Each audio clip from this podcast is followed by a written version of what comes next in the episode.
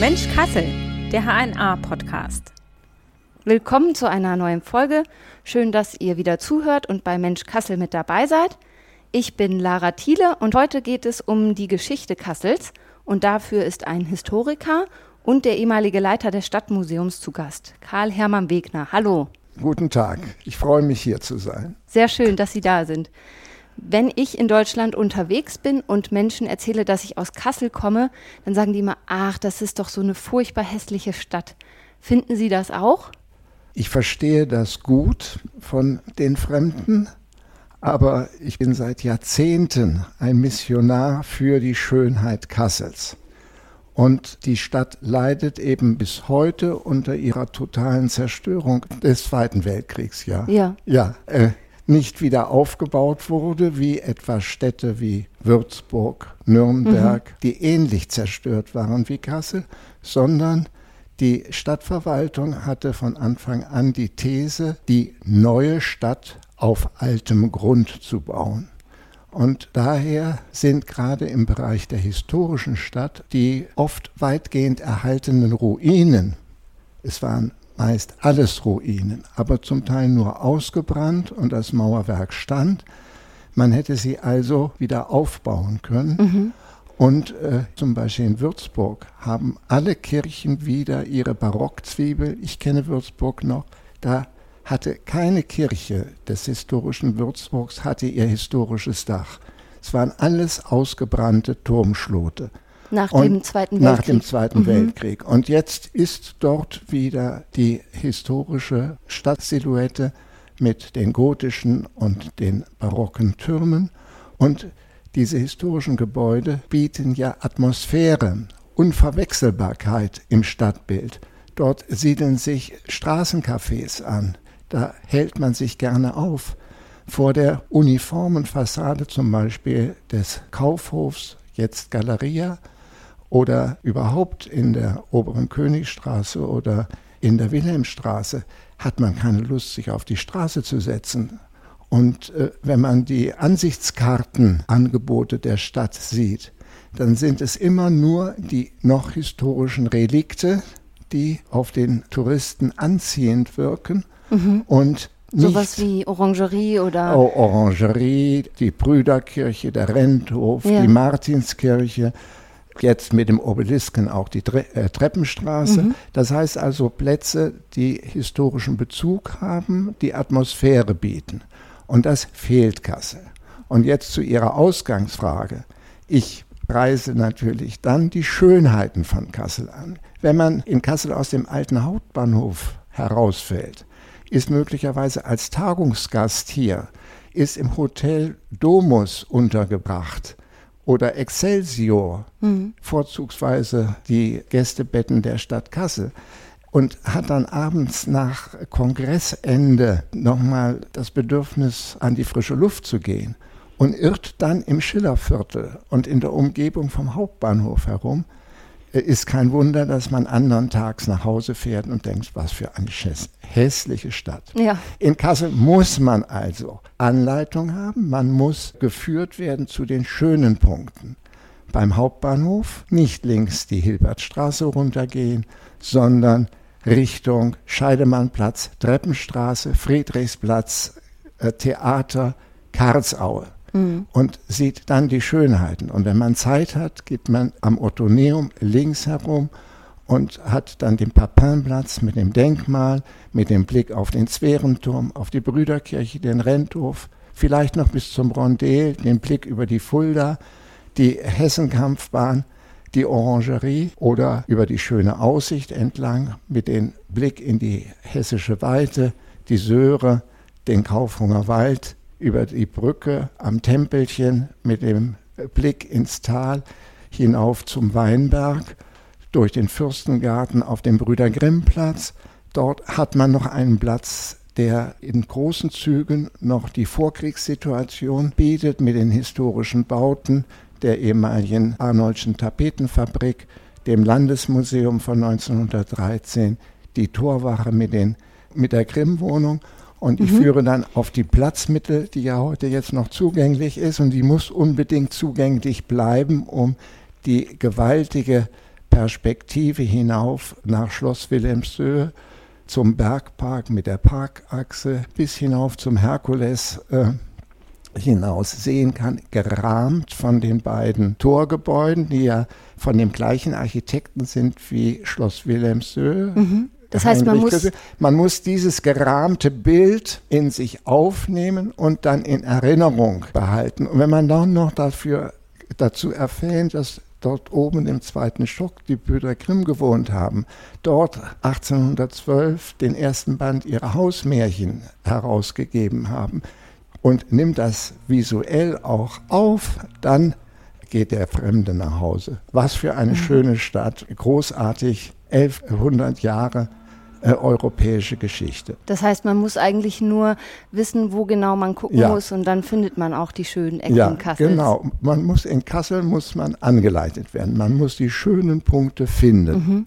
Ich habe gehört, dass Kassel früher, also wirklich vor dem Zweiten Weltkrieg, auch als Klein Paris bezeichnet wurde. War die Stadt wirklich so ähnlich wie Paris? Also ist, äh, dem wurde sie dem Namen gerecht? Dieses Prädikat haben viele Städte. Auch Goethe lobte Leipzig als mein Klein Paris. Mhm. Äh, Kassel hatte durchaus viele Züge, die sich mit Paris vergleichen lassen. In der Architektur ist es die barocke Oberneustadt, dort ja auch die französische Parallelität, nämlich diese Stadt ist ja angelegt worden für die Glaubensflüchtlinge aus Frankreich. Es ist die größte Hugenottensiedlung in mhm. Deutschland mit der ersten hugenottischen Großstadtkirche, äh, mit der Karlskirche. Aber auch dort haben sie das Problem. Sie ist eigentlich nur für den Eingeweihten als solche erkennbar, weil die ursprüngliche hochgewölbte Kuppel mit dem zentralen Türmchen und der Schauseite der Fassade zur Frankfurter Straße hin nicht wieder aufgebaut äh, okay. äh, worden ist. Mhm. Und also man dieses Bauwerk nicht auf den ersten Blick als historisch und noch 300 Jahre Hugenotten in Kassel erkennbar ist. Dann wird es ja auch sogar noch ein bisschen erdrückt von dem großen Kinokomplex von, von daneben. Von dem Kinokomplex daneben ja. und dann dem, dem äh, Rathausanbau. Mhm. Und da haben sie eben das Typische für den eigentlich nicht Wiederaufbau, für den Aufbau der Karlsplatz, der dort symmetrisch vor der Kirche stand, mit dem Karlsdenkmal genau in der Mitte, in der Achse von Kirche und Wilhelmsstraße, der ist aufgelöst. Der ist als rechteckig symmetrischer Platz mit gegenüber einmündenden Straßen nicht mehr erkennbar, sondern das Karlsdenkmal erscheint eher als Verkehrshindernis, mhm. um, wenn man von der Fünfensterstraße einen Parkplatz sucht und dann zum Karlsplatz geleitet wird, ja. muss man da also eigentlich unsinnig um die Kurve.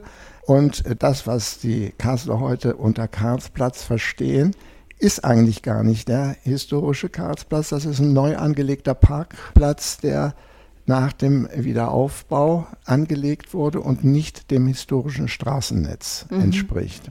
Das heißt, das sah früher da ganz ja, anders aus. Das sah ganz anders aus. Aber das nur die Architektur an Paris erinnert natürlich eher die Größe des Friedrichsplatzes. Da ist mhm. immer die Place de la Concorde als äh, Modell für Simon Louis Thury angeführt worden oder der kreisrunde Königsplatz, äh, die Platzschöpfung des 18. Jahrhunderts. Und, und, auch mit diesen Straßen, die so strahlenförmig Die strahlenförmig, symmetrisch, diese mhm. äh, sechs gleichförmigen Häuserabschnitte und die regelmäßig symmetrisch einmündenden Straßen. Das hat tatsächlich auch Architekturvorbilder in Paris. Mhm. Aber was eben das Besondere im Vergleich mit Paris und als Kulturzentrum ausmacht, das sind die einzigartigen Sammlungen in Kassel. Und äh, das kommt viel zu wenig zur Geltung. Nur wenige wissen und leider setzt es auch die Fremdenverkehrswerbung nicht richtig ein, dass Kassel der vierte Museumsstandort in Deutschland ist, was seine europäischen Kunstschätze angeht, nämlich nach Berlin, München, Dresden. Dann kommt mhm. gleich Kassel Eine derartig große Sammlung niederländischer Malerei gibt es woanders nicht. Das wusste Die, ich auch nicht. Ja, sehen Sie, das wissen Sie auch nicht. Das wissen sehr, sehr ja. viele nicht und es wird auch nicht entsprechend eingesetzt. Das heißt, also, im Schloss Wilhelmshöhe die Sammlung zum Beispiel? Die, die Sammlung mhm. alter Meister mhm. oder auch die dortige Antikensammlung. Die ist die dritte in Deutschland, was also den Rang der Kunstwerke, ja. der, der griechischen und römischen Skulpturen, Amphoren und anderen Objekte angeht. Das wissen nur wenige. Und äh, das Inventar der Residenzschlösser, die früher am Friedrichsplatz standen, also dort, wo jetzt Leffers ist und nur noch der, der Portikus äh, des Roten Palais daran erinnert, das Inventar dieser Schlösser, außergewöhnlich reiches Empire-Mobiliar und Gemälde, dass das fast vollständig erhalten ist, aber jetzt in Wiesbaden und Darmstadt als Mobiliar dortiger Ministerien, zum Teil auch in Schloss Biebrich, wenn der Ministerpräsident dort Empfänge macht. Das gehört eigentlich nach Kassel. Okay. Und Möbel sind ausgeliehen an das Palais Bellevue. Da sitzt der Bundespräsident dran. Ist in Kassel gar nicht der Drang, das wieder in Kassel mhm. zu konzentrieren, ähnlich wie es zum Beispiel Darmstadt nach der Zerstörung gemacht mhm. hat und bis heute macht. Und woran liegt das? Einfach an den, also wie damals die Stadtverwaltung entschieden hat? Oder? Äh, ja, sicher. Und mhm. an dem Unwissen. Ja. Und äh, entschuldigen Sie, ich muss mich äh, da tatsächlich entschuldigen. Es ist das mangelnde Wissen und das mangelnde Interesse der politischen Entscheidungsgremien. Denken Sie daran, wie lange es gedauert hat und welchen Kampf es gegeben hat, Wilhelmshöhe als Welterbe mhm. der UNESCO zum Aner zur Anerkennung bringen. Ich habe damals noch als Vorsitzender des Vereins für hessische Geschichte und Landeskunde 1986 den Antrag an das Kultusministerium und den damaligen Ministerpräsidenten gestellt. Ich habe schöne Antwortbriefe bekommen, wie wunderbar und selbstverständlich, das hm. werden wir verfolgen. Aber in der Zeit danach sind beispielsweise die Abtei Lorsch, die ist erst später nominiert, also der Antrag ist später als Kassel 1986. Die sind an Kassel vorbeigezogen. An Kassel ist die Grube Messel vorbeigezogen, der römische Limes. All das haben früher politisch, ja, mhm. politisch durchgesetzt, mit politischem Rückenwind durchgesetzt worden. Mhm. Während in Kassel hat es den Rückenwind nicht gegeben. Mhm. Es war dann wesentlich der Verein Bürger für das Welterbe, unterstützt auch von dem dann pensionierten Präsident des Landesdenkmalamtes in Wiesbaden, weiß, dass Wilhelmshöhe als Kulturwelterbe UNESCO-Anerkennung fand. Vielleicht kommen wir noch mal zurück zum Königsplatz. Da haben wir ja. jetzt schon kurz drüber gesprochen. Ja. Das ist ja auch ein zentraler Platz in Kassel, den kennt, glaube ich, jeder, der also in Kassel wohnt sowieso, aber auch vielleicht die aus dem Umkreis. Der Königsplatz war ja oft auch irgendwie Ort von Kontroversen. Da war der Obelisk, bleibt er doch nicht, soll er bleiben, soll er nicht bleiben. Die Brunnen auch umstritten. Dieses Treppengebilde, auch ein Dokumentarkunstwerk, das dann irgendwie ja quasi über Nacht abgebaut wurde. Wie kann man sich denn den Königsplatz vorstellen, ja, vor dem Zweiten Weltkrieg? Wie, wie, wie war der so? Wie sah es da aus? Also ich kann Ihnen hier Bilder zeigen. Der Königsplatz war vor dem Zweiten Weltkrieg auf jeden Fall sehr viel belebter mhm. äh, als äh, heute. Der Königsplatz war eigentlich der Platz in Kassel, der am eindringlichsten die Qualität Kassels als ehemaliger Haupt- und Residenzplatz deutlich machte, weil dort zentrales Leben war. Mhm. Die, äh, die Entstehungsgeschichte bestand bereits darin, dass dort der Raum über den geschleiften Bastionen und Verteidigungswerke die sehr wenig als Baugrund geeignet waren. Einerseits wegen der Gräben, der Stadtgräben, das war modriger Schlammboden mhm. und dazwischen eben die gemauerten Bastionen. Darauf zu bauen war ungeschickt. Und da war es die geniale Idee von Simon Louis Dury, dem äh, Architekten, der ab 1768, also nach dem Schleifen der Befestigungswerke, dort die Verbindung der Oberneustadt Sie sehen also hier die alte Stadt Kassel mit den Befestigungswerken aus dem 16. und 17. Jahrhundert, die ab 1688 angelegte Oberneustadt mit der Karlskirche in der Mitte und zwischen beiden noch die Befestigungswerken mhm. der vorherigen Stadt Kassel. Mhm. Eine der mächtigsten Festungen in Deutschland. Während des Dreißigjährigen Krieges ist die Festung von keinem Feind betreten worden, obwohl rund um Kassel in den Dörfern Bettenhausen, Niederzweren die Kriegsfurie tobte. Okay, und, vielleicht können wir es kurz ja, einmal beschreiben. Ja, also in der Mitte ja, und, ist, ja, die, und da ist die Innenstadt die, und äh, da ist eine Mauer drum. da sind die Bastionen. Mhm.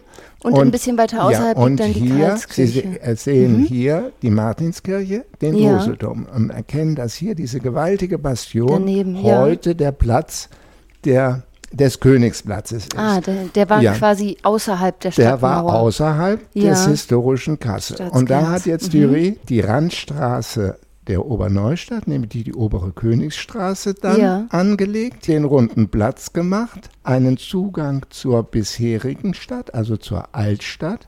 Das ist heute die Straße an der Garnisonkirche, die Verbindung zur Karlstraße und die untere Königstraße die Poststraße und die Kölnische Straße. So, mhm. Das heißt also, sechs Straßen mündeten dort ja. ein und auf diesem Stadtplan von 1781, da haben sie auch das Kassel, was immer als Klein Paris gepriesen ah, okay. wurde, mhm. mit, den, mit den großartigen Architekturperspektiven, dem großen Friedrichsplatz, mhm. dem Königsplatz.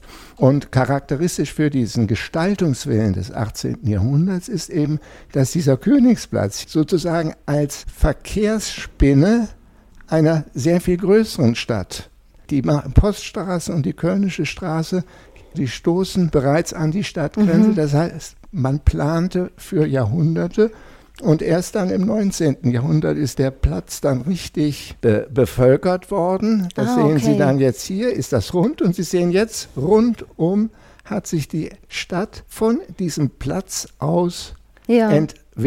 Das ist jetzt ein und, anderes Bild, da sieht man da schon deutlich mehr ja, Besiedelung, das, wie sich es entwickelt hat. Ja, mhm. ja. Und hier sehen Sie eben, dass diese historische Altstadt sehr, sehr dicht besiedelt waren. In der Kasseler Innenstadt, wo vor dem Krieg 75.000 Menschen lebten, leben heute keine 5.000 mehr. Das hatte natürlich zur Folge, dass dieser Platz auch äh, immer bevölkert wurde. Ja. Als der Autoverkehr es noch zuließ, spielten da auch Kinder. Mhm. Da war der, der Wochenmarkt, das hat das ganze die ganze innere Platzfläche eingenommen. Ja, also ein sehr belebter Platz. Ein sehr belebter Platz, mhm. der äh, eben auch von den Einheimischen äh, belebt wurde. Heute ist der Königsplatz ja weitgehend also ein Durchgang. Mhm. Nicht? Also man verweilt dort nicht. Und allein also durch das Marktgeschehen war dort immer Lebendigkeit vorhanden. Und haben Sie eine Erklärung, warum sich das so geändert hat? Ja, weil die Altstadt ja nicht mehr so dicht bevölkert äh, mhm. ist, weil kein Geschäftsleben sich da mehr konzentriert. Bis zum Krieg war es ja so, dass also beispielsweise die Marktgasse, die Mittelgasse und die oberste Gasse, das waren ja Geschäftsstraßen. Mhm. Angesehene Konfektionshäuser hatten in der Marktgasse ihren Sitz die gibt es heute gar nicht mehr. Ja. da, stattdessen gibt es also den Freiheiter Durchbruch. Mhm. Die Straßenbahn fuhr da durch die Altstadt.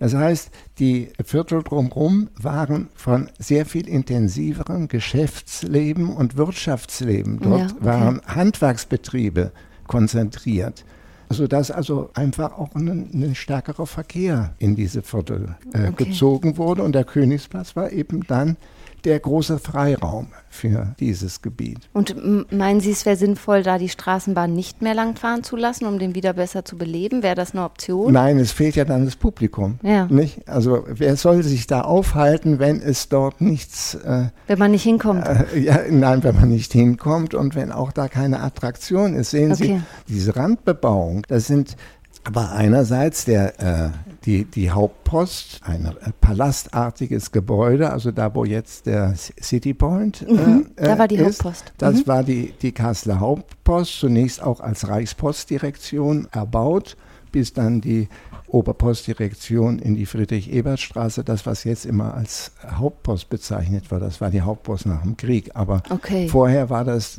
eine Poststelle, aber das große Gebäude war die die Oberpostdirektion. Okay, das, was heute alter Hauptpost ist, ist eigentlich gar nicht wirklich alter äh, Hauptpost. sondern das die Oberpostdirektion. Okay. Und äh, auch das spiegelt es jetzt auch im Stadtbild wieder. Die Oberpostdirektion, die in Kassel war und eben für das heutige Hessen nördlich des Mains, aber auch für große Teile Thüringens äh, zuständig war, die gibt es in Kassel nicht mehr. Beispielhaft für die vielen Oberbehörden, die es eben vor dem Krieg in Kassel gab, als Kassel die Hauptstadt der Provinz Hessen-Nassau war. Das heißt also Wiesbaden und Frankfurt wurden ja von dem Oberpräsidium was sich am Brüder Grimm-Platz befand, da wo dann später das Verwaltungsgericht war, die wurden von Kassel aus regiert. Mhm. Und das Oberlandesgericht war in Kassel. Die Reichsbahndirektion war in Kassel. Das heißt, ein Kranz von Oberbehörden, die dann natürlich auch das entsprechende Leben in der Stadt konzentrierte und den Verkehr mit sich brachte, der im Königsplatz so eine Art Nukleus äh, mhm. hatte. Wo sind Sie denn in Kassel am liebsten? Was ist, haben Sie so einen Lieblingsplatz? Ich bin sehr gerne auf dem Weinberg, auf der schönen Aussicht. Das sind in gewisser Weise die Lieblingsplätze in der Stadt, wenn man also von Wilhelmshöhe absieht. Mhm. Aber sehr gerne gehe ich auch auf den ehemaligen Altstädter Friedhof, also rund um die Lutherkirche. Dann sicher auch der Brüder Grimmplatz, wo ich mich oft nach Einkäufen oder stressigen Behörden oder sonstigen Gängen in der Stadt, wenn schönes Wetter ist, auf diese Bänke mit dieser herrlichen Perspektive setze. Und was halten Sie von der Umgestaltung des Platzes, die Gar jetzt nichts. diskutiert ist, wird? Ja, das ist im Grunde ein Skandal. Ich kann okay. auch nicht verstehen, dass also die gegenwärtigen Politiker 10 Millionen Euro für ein Projekt ausgeben wollen, zu dem keinerlei Notwendigkeit besteht. Denn all die Ziele, die der Stadtbaurat Nolda für sein Projekt formuliert, lassen sich im Bestand wunderbar erfüllen. Nur meine ich dieses Kiefernwäldchen dort. Ja. Für das besteht keinerlei Notwendigkeit. Der Platz mit seiner seinen blühenden Sträuchern, mit einer Pflanzenvielfalt, den zahlreichen Ruhebänken dort, die alle eine gute Aussicht auch haben. Mhm. Man guckt also auf die historischen Bauten, man guckt sehr schön auch in die Perspektive, die ich schon beschrieben habe, nach Wilhelmshöhe, würde verstellt durch den kompakten Kiefernwald, der ja die Mitte ausmacht. Und die Argumentation, dass er da historischen Bezug auf die ehemalige Rundbepflanzung nimmt, die ist also völlig widersinnig, denn die Bepflanzung zu Beginn des 19. Jahrhunderts war ein Baumkranz rund um den Platz, das heißt vor den Gebäuden, Aha. der die Mitte frei ließ. Mhm. Und man konnte also von der Mitte aus eben das Rund erfassen. Wenn jetzt ein kompaktes Rund in der Mitte äh, steht, sozusagen als Verkehrsinsel, dann nimmt man als Außenstehender das Rund ja gar nicht wahr. Man sieht also ja bestenfalls ein Segment. Und man kann wahrnehmen, das ist gekurvt, aber wie das sich auf der anderen Seite hinter dem Wald fortsetzt, nimmt man ja nicht wahr. Das heißt, und, Sie würden eher dafür plädieren, den Platz so zu lassen, wie er ist? Ja, und die, die Notwendigkeiten, also beispielsweise die Parkplätze, das Pflaster. Es gibt eine ganze Menge, was dort mhm. repariert werden, äh, werden muss oder auch kann. Also es mhm. gibt also in, in Kassel schlimmere Pflasterflächen, aber da ist durchaus also ein Bedarf, den man erneuern, auch verbessern kann. Diese Parkplätze vor dem Verwaltungsgericht und vor der Arnoldschen Tapetenfabrik, das kann man reduzieren. Da ist sicher einiges zu tun. Aber das muss keine 10 Millionen Euro kosten. Sehen Sie jeden Abend im Fernsehen Spendenaufruf für die Ukraine, für mhm. jetzt äh, die, das hungernde Afrika. Und dann leistet sich ein Bundesministerium, es sind ja 6,5 Millionen, die als Zuschuss vom Bund kommen, aber das offensichtlich gar nicht richtig informiert ist mhm. und sich beispielsweise über den Einspruch des Landesdenkmalpflegers und die Tatsache, dass das Projekt ja auf der roten Liste des Kunsthistorikerverbandes mhm. steht. Also die sind gar nicht richtig informiert worden. Die haben sich also vor dieser Architektenprosa berauschen lassen und gewähren 6,5 Millionen Städtebauförderung. Also eine Stadt wie Kassel hat eigentlich gar keine Städtebauförderung. Die Stadt ist weder notleidend ja, aber das ist also ein Thema, Thema, Thema für sich. Fast, Nur ja. also was, ja. was die Aufenthaltsqualität des Platzes und die Schönheit der Stadt angeht, dann ist also dieses Kiefernrondel auf dem Brüder Grimm Platz tatsächlich eine Blockade. Es auch vom Königsplatz her der Blick durch die obere Königstraße auf den Turm des Landesmuseums ist eigentlich der, der eigentliche Zielpunkt der, mhm. der Straße. Wenn da jetzt also der, die dunklen Wipfel der Kiefern davor sind, ist das also wie eine, eine Blockade. Mhm. Und wenn Sie vom Parkhotel Hessenland äh, nach Wilhelmshöhe gucken wollen, dann sehen Sie die Torhäuser nicht mehr, da ja. haben Sie diesen Kiefernwald davor. Also es, äh, es ist eine Blockade mhm. der bisher, bisherigen Stadtästhetik. Ja. Und äh, ich kann also nur äh, alle politisch Entscheidenden bitten, äh, für die Schönheit Kassels dieses Kiefernrondell zu verhindern. Wenn es jetzt so Zeitreisen gäbe und Sie könnten zurückreisen, was wären so drei Orte, die Sie gern sehen würden? Also in Kassel aus der Vergangenheit, wo Sie sagen, da würde ich gern mal vor Ort sein, wie es da früher war. Das ist jetzt natürlich eine schwierige Frage. Sicher, also ich fände es ausgesprochen reizvoll, äh, im 18. Jahrhundert mit dem Collegium Carolinum eine Besichtigung des äh, Museum Fridericianum oder anderer Städten äh, aufzusuchen oder zur Zeit des Landgrafen Karl seine Experimente mit Denis Papin also da gibt es einige Momente, also die mir ausgesprochen reizvoll mhm. erschienen. Aber sonst grundsätzlich lebe ich gern auch in der Gegenwart und okay. habe also nie die Sehnsucht gehabt, jetzt in einer anderen Zeit zu leben. Okay. Aber ich hatte beispielsweise 1982, das war der 150. Todestag von äh, Goethe. Da hatte ich dem städtischen Verkehrsamt vorgeschlagen, eine Reise anzubieten fünf oder sechs Tage auf den Spuren Goethes in Kassel. Mhm. Und äh, da zeigte sich nämlich, oder ich hatte das auch ausgearbeitet, dass Goethe viermal in Kassel war und jedes Mal hat er jemanden anderes die Schätze von Kassel gezeigt. Aha. Das erste Mal war es sein junger Herzog, Karl August von Sachsen-Weimar. Das zweite Mal war es der Sohn seiner Freundin, Freifrau von Stein.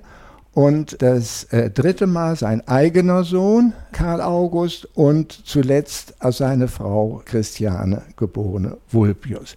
Und den hat er damals die Juwelen Kassels präsentiert und äh, glücklicherweise sind diese Punkte alle heute noch aufzusuchen, zu besichtigen. Mhm. Das ist in erster Linie ist das, das damalige Inventar des Museum Fridericianum mhm. und äh, das war also im 18. Jahrhundert schon eine Attraktion.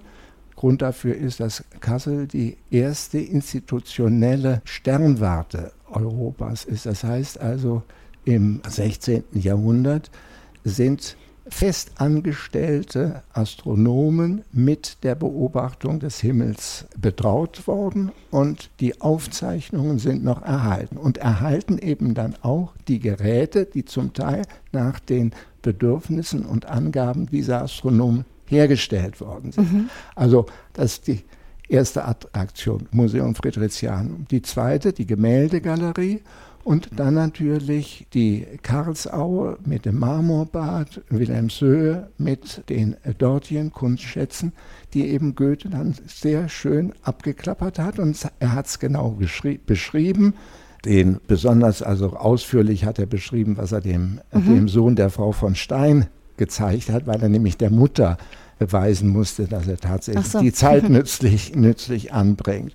Und bei der, dem jungen Herzog, dem Karl August, da schreibt dann der, die Mutter an ihre, ich glaube an ihre Schwester, Sie gehen in den Kasseler Herrlichkeiten herum. Man erzählt sich ja wahre Wunderdinge von dieser Stadt. Kurz und gut, ich wollte das sozusagen aufbereitet für Reisegruppen dem Verkehrsamt mhm. anbieten. Der, der damalige zuständige Dezernent sagte mir dann, denken Sie dann, die Leute wollen jeden Tag in ein Museum gehen? Die wollen doch Shopping machen. ja, und damit war es erledigt. Damit war das erledigt. Okay. Ich habe es dann also praktisch privat auf eigene Faust zweimal für die Volkshochschule und die Goethe-Gesellschaft in Hildesheim ge gemacht und dann nochmal für eine, für eine Gruppe aus äh, Braunschweig. Und es ist jedes Mal angekommen. Wenn man das jetzt größer rausgebracht hätte, hätte man da Beispiel alle Goethe-Gesellschaften in Deutschland anschreiben können, das anbieten. Und ich weiß also, Vereinsvorstände sind furchtbar dankbar, wenn man ihnen Programmvorschläge mhm macht. Die ja. zerbrechen sich den Kopf, was können wir denn dieses Jahr machen und so. Und wenn dann sowas fertig ausgearbeitet geboten wird, beißen die Leute gerne an. Mhm. Das ja, heißt, da gäbe es eigentlich noch viel Potenzial, was da, man machen da könnte. Da gibt es ungeheuer viel Potenzial. Ja, ja. okay. Gut, ich glaube, wir müssen langsam zum Ende kommen. Es war sehr schön, ja. dass Sie hier waren. Ja, leider Vielen bin Dank. ich in einem Alter, dass ich das nicht mehr alles machen kann. Ja, ja. ja gut, aber vielleicht gibt es ja da auch ich hoffe, ja, ich hoffe der auf Interesse hat. Ja, es gibt es immer und diese Hoffnung habe ich immer wieder und sie bestätigt sich auch oft. Also andere Zeiten, bessere Zeiten. Ja, hoffentlich. Vielleicht hat ja auch jemand, der zuhört, Interesse, sich in die Stadtgeschichte ein bisschen einzuarbeiten. Ja, gerne. Dafür gibt es den Verein ja. für hessische Geschichte und Landeskunde. Es gibt durchaus also auch Anreger und mhm. äh, Institutionen und ich empfehle da natürlich auch das Stadtmuseum. Wenn jetzt also meine äh, Schilderung der Kasseler Bürger etwas negativ geraten ist, mit diesem Verein Freunde des Stadtmuseums und äh, auch schon vorher mit dem Hessischen Heimatbund, dem Geschichtsverein, habe ich sehr, sehr viele, also ungezählte Kasseler Bürger sehr, sehr selbstlos an der Stadtgeschichte arbeiten gesehen und eben auch das Stadtmuseum wäre ohne diese Unterstützung aus der Kasseler Bürgerschaft gar nicht möglich gewesen. Mhm, das glaube ich. Also Stadtmuseum auf jeden Fall eine gute ja. Empfehlung. Ja. Und euch, liebe Hörerinnen und Hörer, danke ich, dass ihr zugehört habt. Lasst uns gerne ein Feedback da per Mail an digitalteam.hna.de und empfehlt den Podcast weiter. Dann sage ich Tschüss, bis zum nächsten Mal. Alles Gute, auf Wiederhören.